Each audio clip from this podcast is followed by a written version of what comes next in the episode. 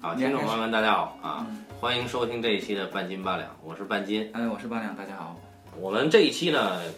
主要是请巩安来呢，聊一聊这个。对我影响特大的一个电影啊，对，这个片子呢是是他启蒙电影，应该是对哎吧？吧？上来之后，我觉得，热血沸腾，对对对对，在我青春期的时候发挥了特别大的作用。对对对，然后他也就爱上了这个演员。对对还有这个导演，啊，当时在上上课的时候嘛，老师就说为什么会选择学电影嘛，然后他就提了他的这个片子。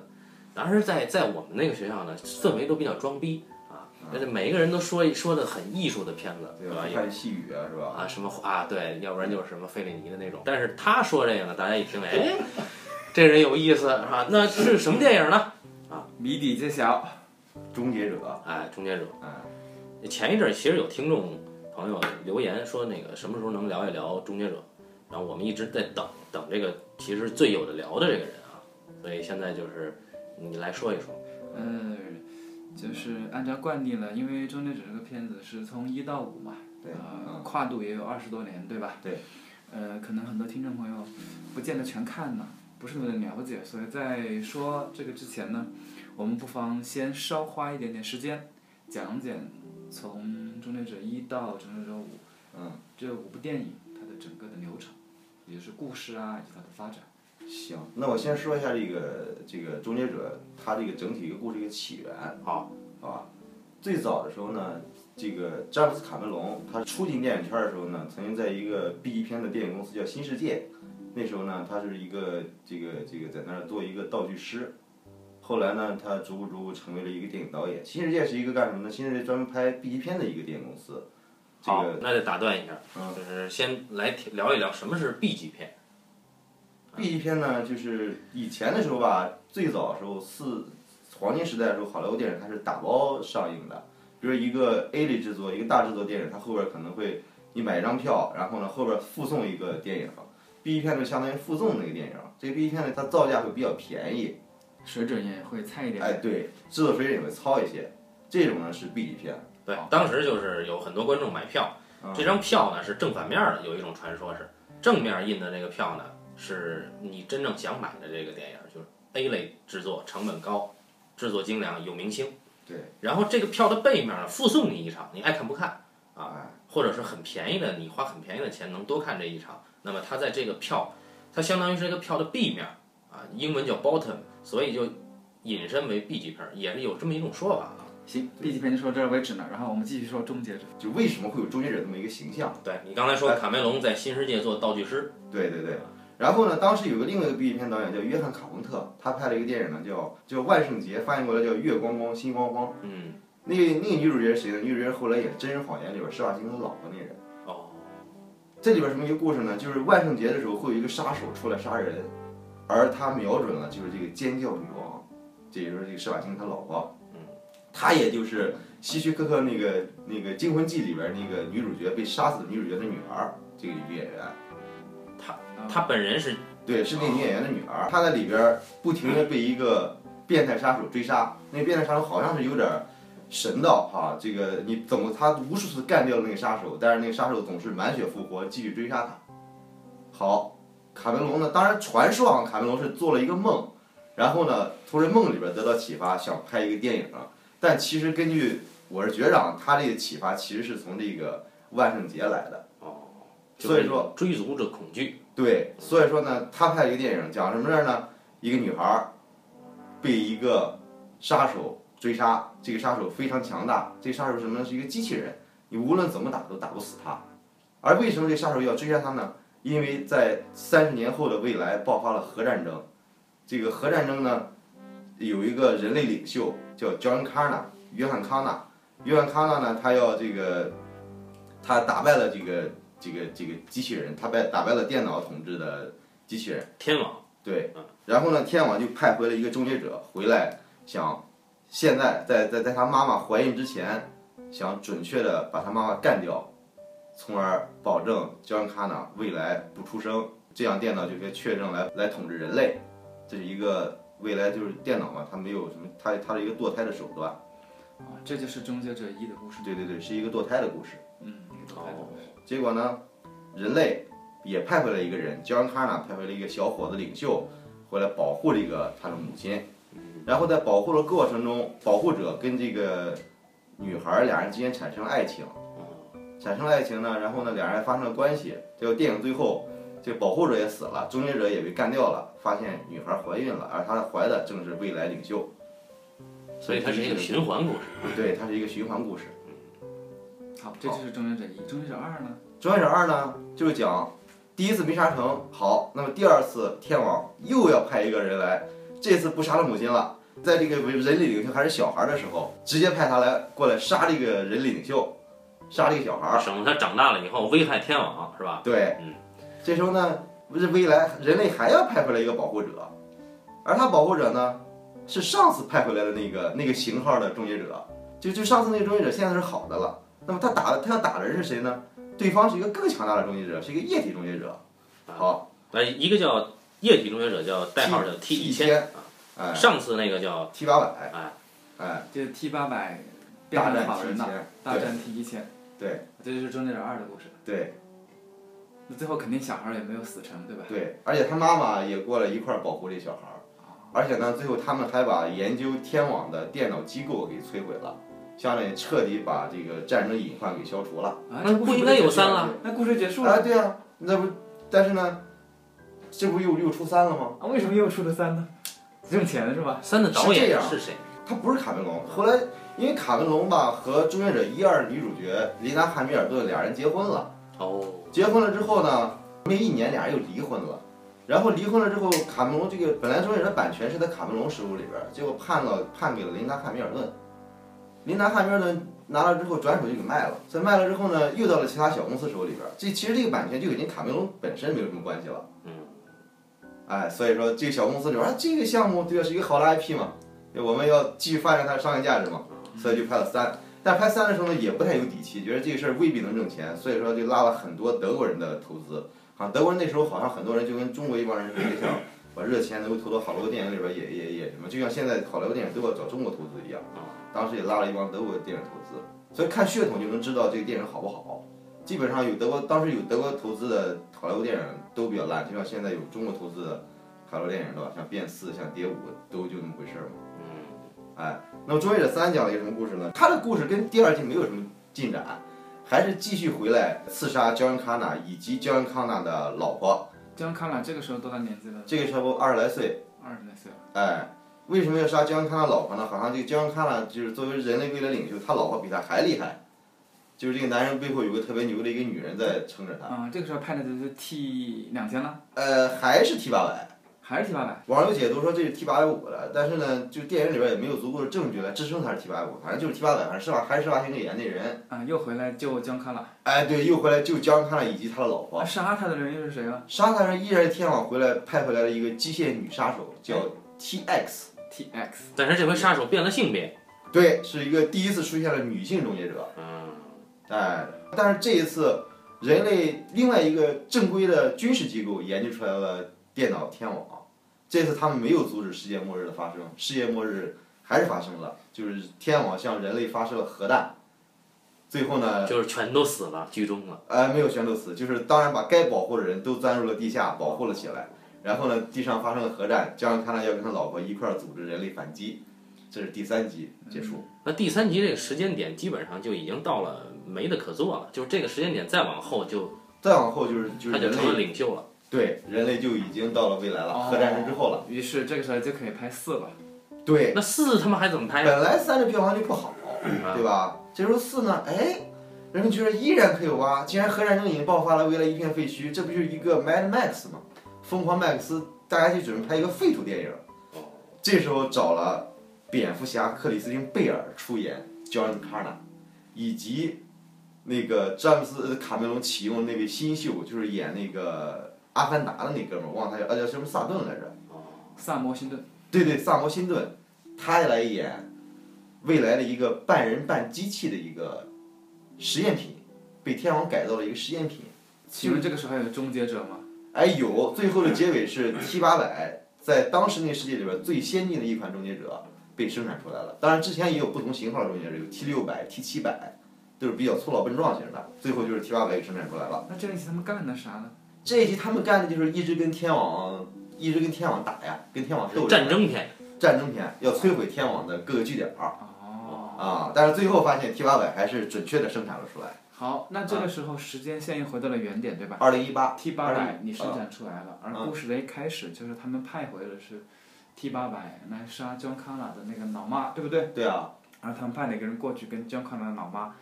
建了个种，怀了个孕，对吧？对对对，那么故事已经循环完毕了哎，所以就有第五集了嘛。啊，循环完毕第之五后为集什么还能出来吗？对啊，可以把之之前的全部推翻，做一个平行时空，哦，对不对？然后呢，就发现哎，派回来那个人，那个那个那个小伙儿，到了现在之后，发现我靠，跟第一集遇到的情况完全不一样。什么意思？什么意思？我没有明白。你说第五集的故事到底是讲什么？第五集的故事就是到了人类，人类已经打败了天网。嗯本来这天晚上要庆祝胜利的时候，突然间人类挺领袖，一个很牛的人类领袖 John Connor，发现不对，天网已经启用了时间机器，派了一个机械杀手 T 八百回到了过去。这时候他跟自己的一个手下说：“兄弟，这事儿你得给我帮忙。”这俩人情同父子啊，对吧？那个人一直视 John Connor 为亲生父亲一般，但其实 John Connor 是他的亲生儿子。 这后面才知道。 对他不知道赵元看是他亲生儿子，一直视他为亲生父亲。然后呢，这个，这个，这个，呃，赵元看到给他一张他妈妈的照片儿，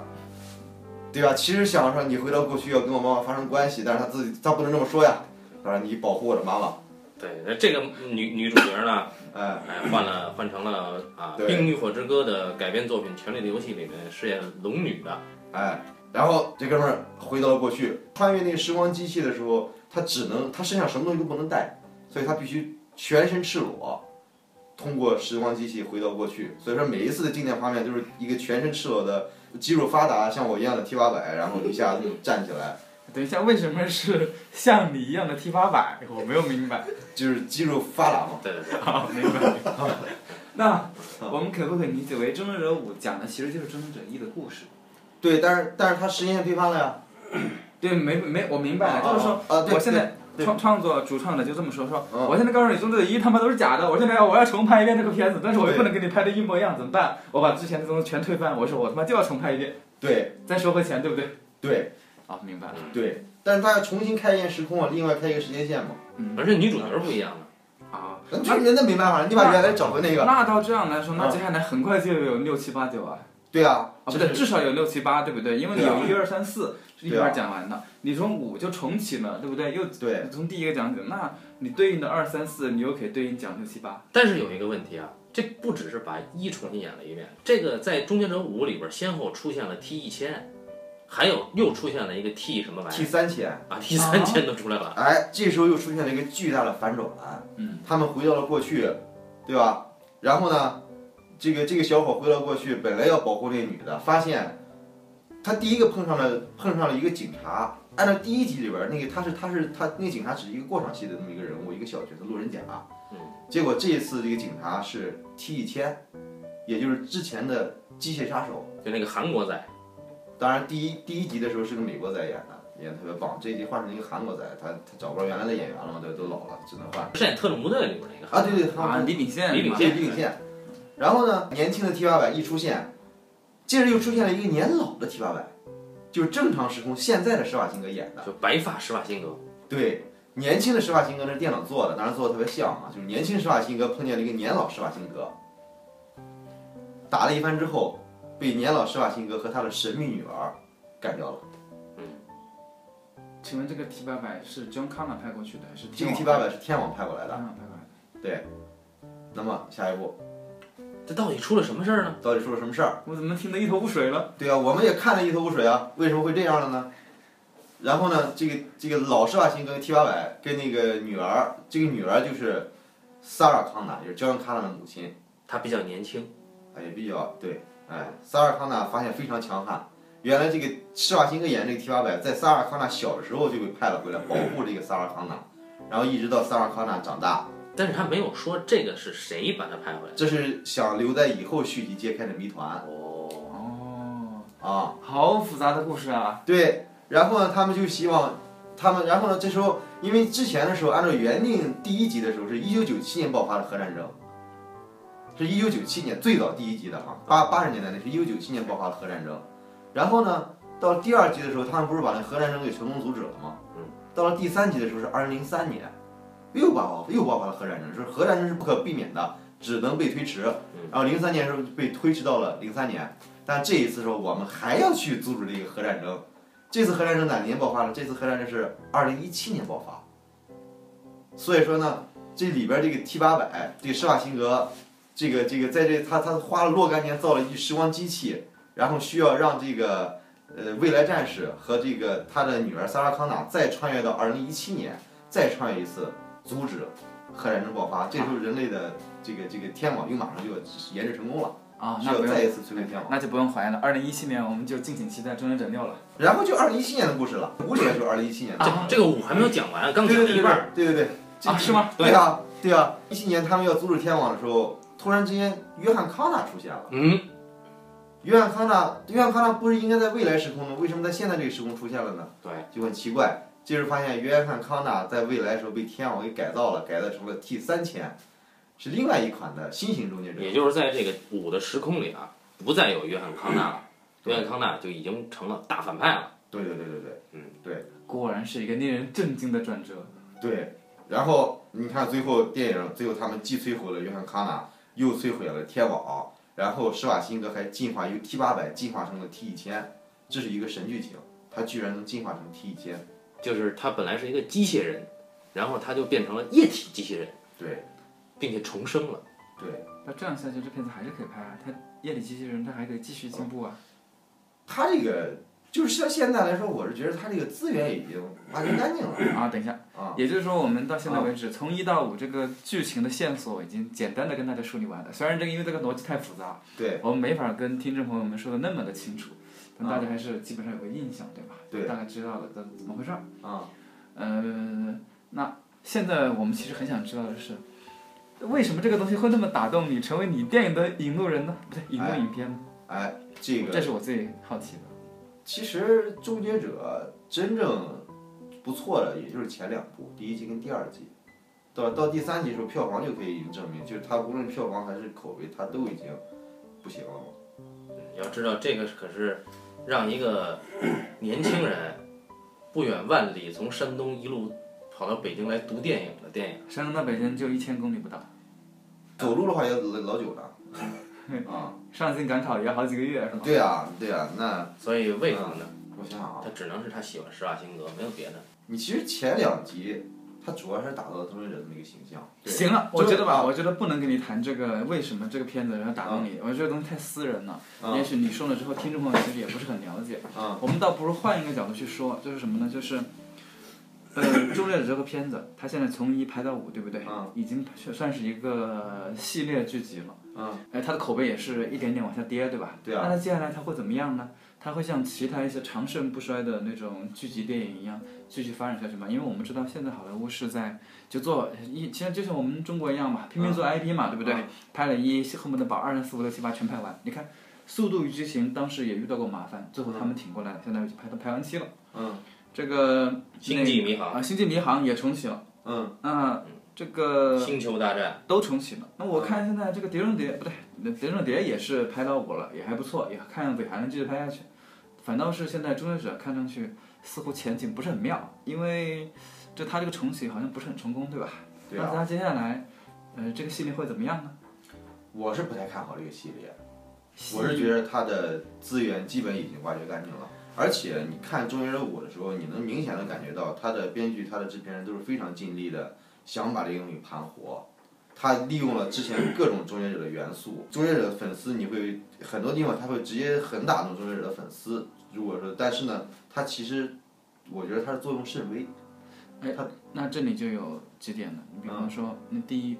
呃你说他用到了很多终结者的元素，那这些终结者的元素是什么？我们不能够单纯的说你在这部影片当中有一个情节跟之前的东西是致敬，对，或者有什么对相似，对这个元素就过于的表面化了。对我们当然希望它，你作为一个终结者元素，你更核心的东西它是什么？对，这是第一个，嗯我我觉得你需要跟大家说清楚的。嗯然后第二个就是，你觉得他已经格局是自愿走到底了，嗯那么什么样才是自愿没有走到底呢？或者说你说这种资源代表什么意思呢？我们说一部影片它有生命力，对吧？嗯很多影片都有它的生命力。我们看到了这个呃《谍影重重》排到第四部，啊嗯前三部拍得很好，到第四部大家都说它不行，嗯，它也是一个例子，对吧？所以大家把它推翻，说我们现在拍五的时候，重新把原班人马找回来，看能不能救活五。当然，我其实并不看好它能够做五啊。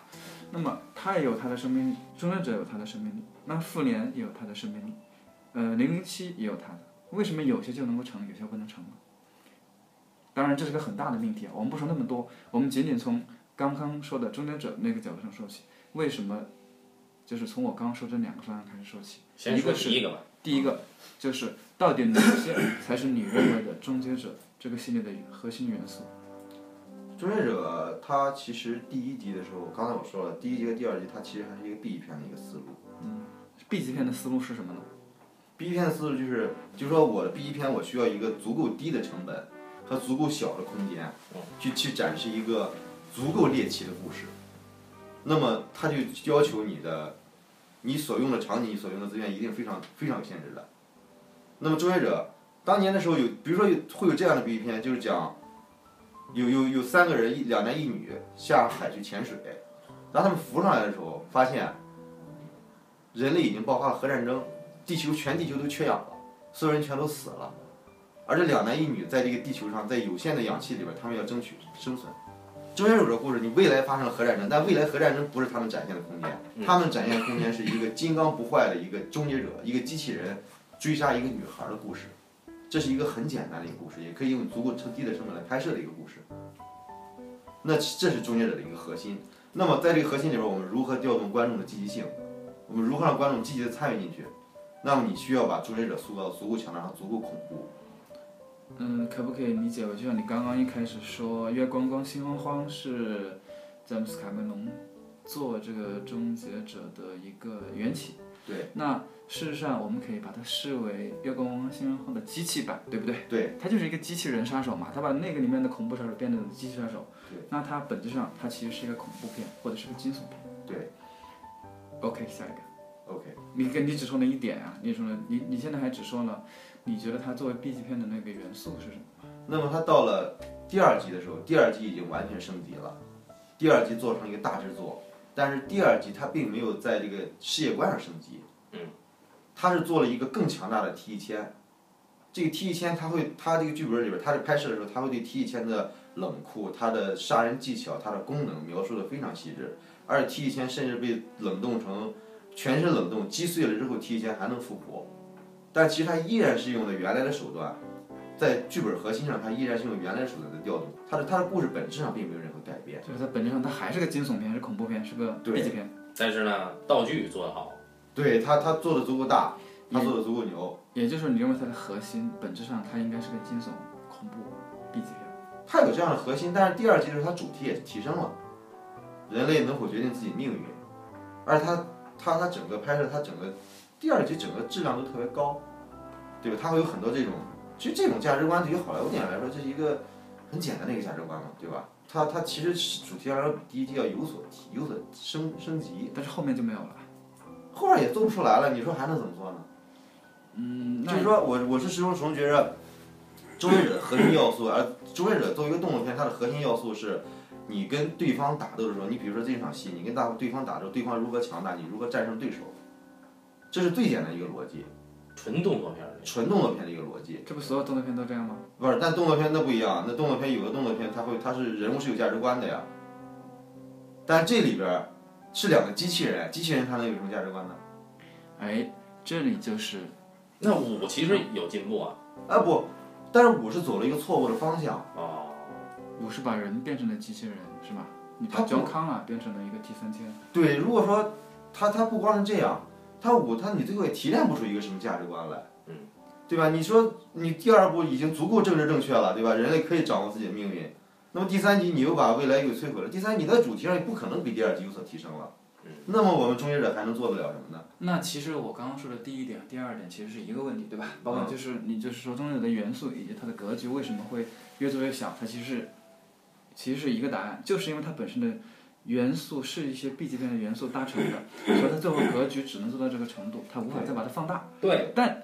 换一个角度上想，嗯，就是我我因为我看过《中日人一》和二，嗯，那我们就从我们现在看到的一些，因为那个时候毕竟是九十年代前后嘛，对吧？大家可能那个时候的想法，呃，对于科幻、对于科技的想法没有那么的明确。那么到现在，我们已经看到很多呃不一样的片子，比方说科技，它其实跟人一样，它有更多的人的思维啊什么。那《中立者》其实在一个阶段，特别是二的时候，有过这样的机会，对吧？他把二里面的 T 八百，它其实加了一些人的情感进去。那这里其实我是一直有个疑问的，你这个影片叫做《终结者熄灭》，你第一部片子里面终结者是个反派，对吧？第二部片里面终结者分了好和坏，那为什么他不展他不能够展现的就是更加，呃，紧密的跟在就是我们这个机器人的我们的主角上面呢？我们可以讲这个终结者，这个终结者这个机器人，他如何认识人，他如何自身进化、自身提高。因为我们每一次看的都是啊 T 一千变成 T X T X 变成 T 三千，都是人把它变强大了。这个人和科技本身的关系其实没有讲，那么机器人本身情感也没啥。我们现在都已经看到那个威尔史密斯演那个 I Robot 对吧？哎，嗯，机械攻击对不对？嗯，机械机器机器人也开始有自己的思维，有了自己的思维，有了自己的决定之后，这个机器人才会更加的有人性，对吧？有了人性之后，他去决定他怎么做，这个故事会不会更加容易做，更加的有发展的可能性？就像就像我们现在看到一些系列剧集一样，他人是不断的成长的，他的主角在不停成长。那就像哈利波特一样，他讲了七集七八集对吧？八部这七第七部不是上下嘛？讲了八部，这个人一点点变强，一点点变强，然后最后打败大 boss。那这里面这为是什一么不个能这样绝对走不了的路子。他为什么这个不能走了？首先啊，我们首先咱就不说，先不说《终结者》，就像你刚才讲了一系列的电影啊，机我机器人也罢，哈，到到今年也出了什么派查查理派克还是怎么着的嗯，对，超能啊，超能能超超能能查派，对嗯对吧？这样的电影它都在讲这样的主题，几乎很多很多讲述机器人的电影，它都在讲这个主题。对啊而为什么卡梅隆拍这个《终结者》的时候，明明是一个机器人，他给它起名叫《终结者》，叫 Terminator 呢？嗯，这不是我们要看的菜啊！我们要看的就是一个很强大的一个机器人，它如何剿灭对手。而施瓦辛格这么一个全身是肌肉的这么一个机器出来的时候，对吧？你看的是他怎么打对手。所以就是说，鉴于它格局啊是 B 级片，嗯那么像打动观众，你比如刚才巩安说，很多人看五的时候会有打动的点，是怀旧的那些点。对啊其实这些点是非常细小的，它不太可能出现你提到的是核心元素的点。你比如说，对啊打动他们的点，一看，哎，变老了的 T 八百，这是一个；他还还有一个就是他穿越回去到那个商场里面，那种情境是一模一样的，啊嗯，对吧？包括 T 一千的出场，等等等等的。哎，就说刚才就说那个例子，就说其实第三、第五这边想做这种尝试，啊这么一个 T 八百跟这个女儿生活了这么长时间，作为一个机器，她已经具备了人类的情感，她对这个女儿已经有了感情，嗯嗯，对吧？她可能已经越来越像一个父亲，越越来越像一个人类，而她的搏斗技巧已经不像第一集和第二集中出现那么强了。但是我们看的就是一个 T 八百的搏斗啊，对吧？所以说，当里边有一个桥段，有一个剧情就是。当这个这这对男女穿越到了从八四年穿越到了一七年，二零一七年穿越到三十三年之后，施瓦辛格这时候因为受了伤，他不能，他机器已经裸露到了外边，如果他经过那时光机器的时候，他会爆炸，所以他不能跟他们一块儿穿越到未来。他说没事儿，我在这儿等你们。施瓦辛格要在这个时空里边再等三十三年才能再见到他们，他们就一瞬间的事儿嘛。就施瓦辛格，因为他是人类，他是表皮附附了一层人类的肌肉组织，所以施瓦辛格会变老。嗯，当下一次再见面的时候，施瓦辛格已经是满头白发了。你们觉得这故事本身是一个有点小感动的点了，对吧？对。这里边是是怎么处理的呢？这对男女从高速公路上，啪一个电光火球一下出现，那男女穿越到了现在，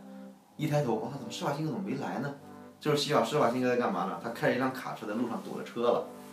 所以他抬头一看，高速公路那俩人已经到了，被警察抓走了，但是他过不去。这时候我就纳闷了，对吧？你等了三十三年，你三十三年以来你的任务就是这个，你为什么不骑个摩托车来呢？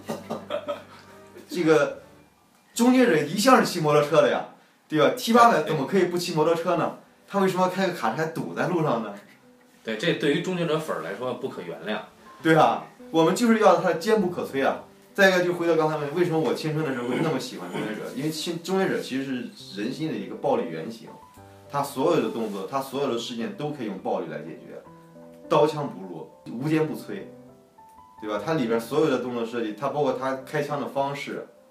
当当那个第二集里边，当那个需要打电话的时候，没有硬币怎么办呢？直接把那个电话机给砸烂，拿出硬币来再塞进去，我们这样打电话。就所他所有处理问题的方式全是用暴力解决。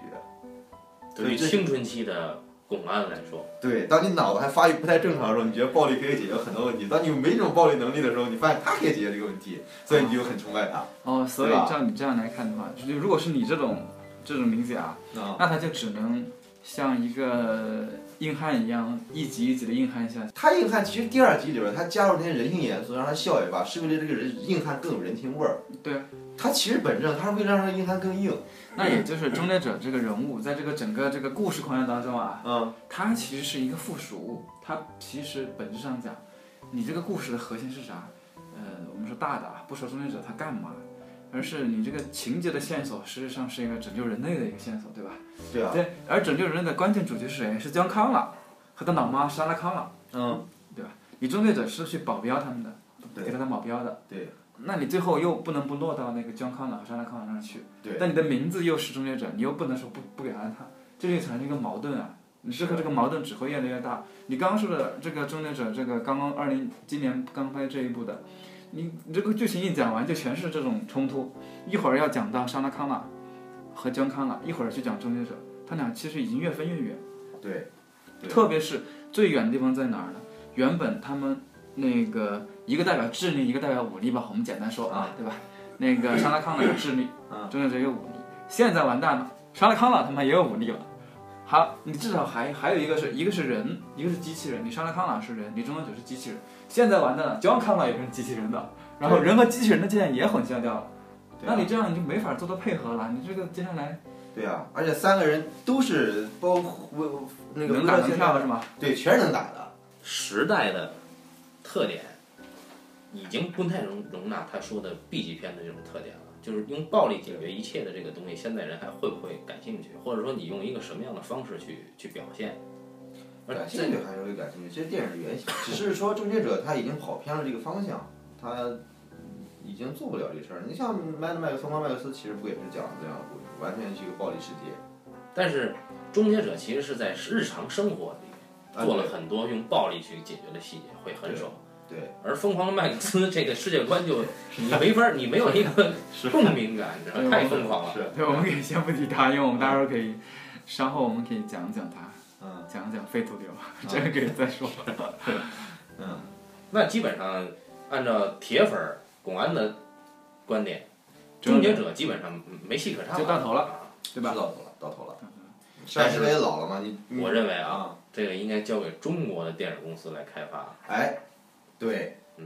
对，我也觉得这个片子应该不会这么快就到头，因为我们想啊，就是这种这种硬汉机器人电影啊，嗯现在也不是没有啊，它还是有啊。我记得那个，你想你想啊，你刚刚说的那说那个什么超能查派什么 i r o b 里面，嗯那个机械攻击里面还好，有威尔史密斯对吧？那个机器人就只是跑路而已。嗯那超能查派里面那个机器人其实也已经大打出手了。他也可嗯以，他也可以搞动作，但当然他是比较逗逼的那种机器人，对吧？啊比较逗逼，然后嗯不像施瓦辛格那么猛。那到时候换一个年轻的，换一个真正的那中国猛男也可以啊，来个中国版的机器，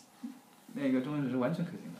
对，我原来还想设计，比如说是一个 T 九百由布拉德皮特饰演。布拉德皮特大战施瓦辛格，对对，但是问题是，就是说你不管怎么样做的话，你其实你离你很难再把握终结者那个核心了。其实你看一个电影续集可以无限延伸，就是它可以提供不断的提供新鲜的视觉形象，这是很重要的。你电影你需要不断地塑造新的奇观，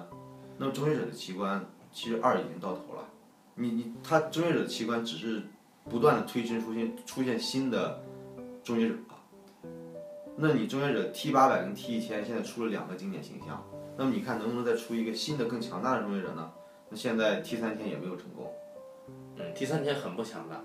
但这对里有个问题啊，因为你主要是不恐怖。这里有个问题，就是你本身要寻找这种强大的大坏蛋这种东西吧，嗯绝大部分影影片都有这样的一个重任，对吧？嗯都是找一个可怕的敌人。那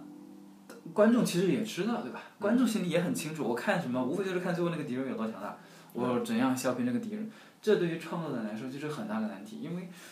你敌人再凶，你也只能做到那样啊，你不可能说，你比方说这个哥们儿跳出来说，我杀你全家，嗯，你下一个就说我不杀你全家，我杀你全村，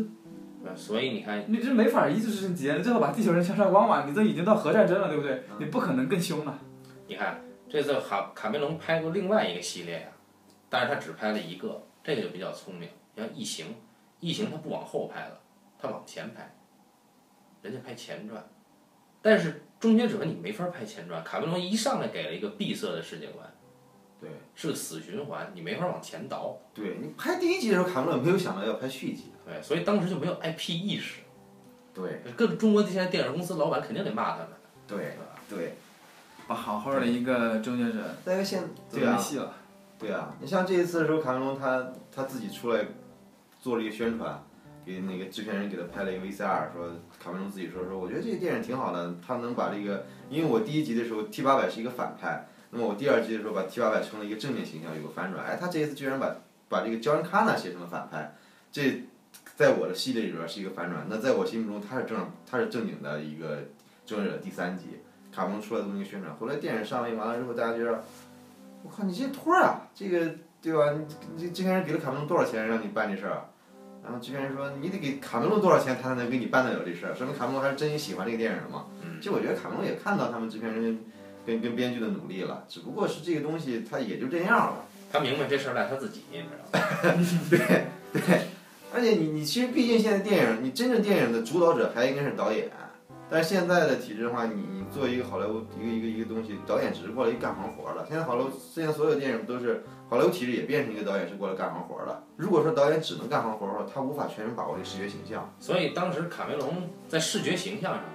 包括他的设计上，对都是领先于其他美国大多数导演的。他只能说在这个领域是是，只能说这个电影这个领域是非常独特的他他不是那个 NASA 的什么民间顾问是吧？啊。对，他是 NASA 的什么民间顾问，是科学顾问。科学顾问，他是民间，他是科学顾问，他是在那个火星探测器里边儿什么就拍摄，反正是在外星球上做拍摄的，就是卡梅隆会帮他们做这种研究。卡梅隆自己还要去做潜水，去做那个去去深入海沟去做这个潜水。就是他对奇观还是很有兴趣的，对啊，大家只能等《阿凡达二》。反正终结者是死路一条吧。志愿者绝对是死路一条的，啊，志愿者之前还拍过电视剧，美剧《终结者》拍两集之后也腰斩了，那也是就《终结者》，你其实《终结者》粉丝对这个替补可能比较感兴趣吧，但是那个电视剧是更像是《终结者》粉丝做出来的，里边有《终结者》的各种，从《终结者二》里边衍生出了无数的周边剧情，啊但这终究还是有一个，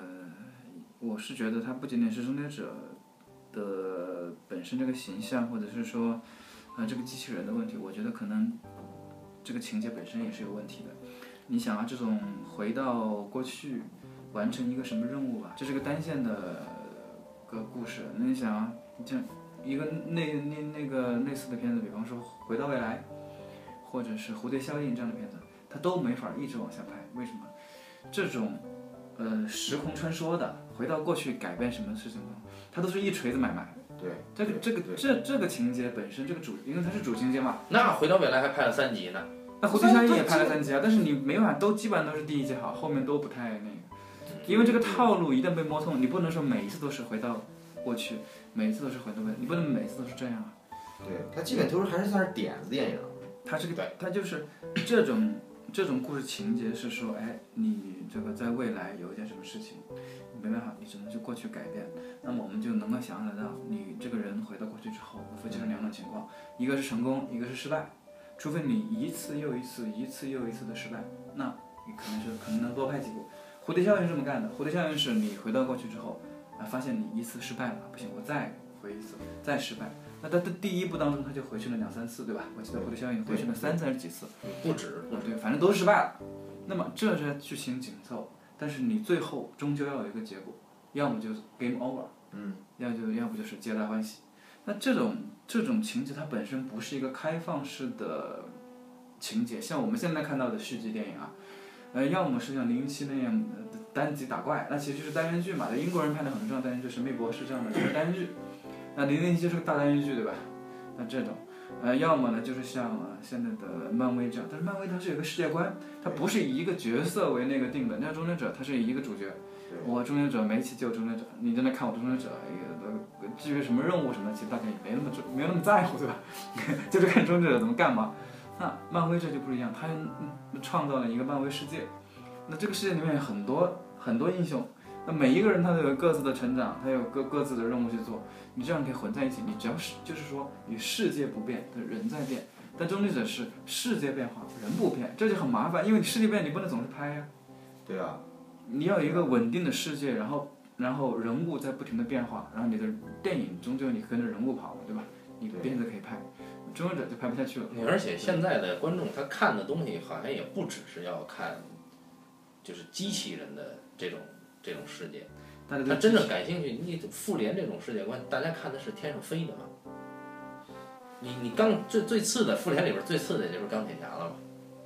复联里边最能力最差来 着。美国队长吧，对呀、美国队长还最差。美国队长更差是吧？对呀、能力最差。他上天入地啥不行啊？就这些就观众都已经看，你看咱们中国观众更猛，直接看修仙，对吧？对啊，《西游记》嘛哎，那世界观众呢，看什么？看看复联，啊，然后你去丰富星球大战，你也可以重新做。大家都是在宇宙的世界观，终结者这个格局确实是小，而且对你看机器人暴力这个东西，你还能做出什么花儿？还哎再有一个，我我是觉得他资本体制变了。那以前的时候，到那个年代的时候，他很多年轻人，他电影年轻人，他他他，咱凭一个小点子怎么能进入这个电影工业？嗯，对吧？他是想了这么一个事儿，但现在都是在资本在推动这个事儿，所以资本你要通过 IP，然后找人一找找找找一帮能干活的人把这事干下去，权力牢牢掌握在资本人的的手呃中。但是你换一个角度想，呃，终结者最新这个五啊，嗯，他改了这么一遍之后，你看天网的力量其实是变强了，或者是说变得丰富了吧，就可以这么说。他会不会有这样的想法，就是说打造一个天网世界？我到时候我拍六，我这终结者，这一大群终结者在六的那个世界观里面，不不不不，那干脆就就天网的世界跟机械战警的世界融合，对啊看天网跟机械战警。他就干，因为他每一次都是回到过去的嘛，你这个东西最后拍就拍成《骇客帝国》了，对我，你这对每一次都是回到过去完成一个什么任务，那么你的世界依然是现实世界，对吧？嗯终结者回到现实世界来完成嗯任务，那到五到到五的时候，其实都已经快到天网世界了，对嗯吧？或者是已经到天网世界了。他干脆我给你打造一个全新的世界观，啊，但是没哎用，因为你打到天网世界需要有人物来支撑。那终结者啊，嗯有吉翁卡玛、莎拉卡玛，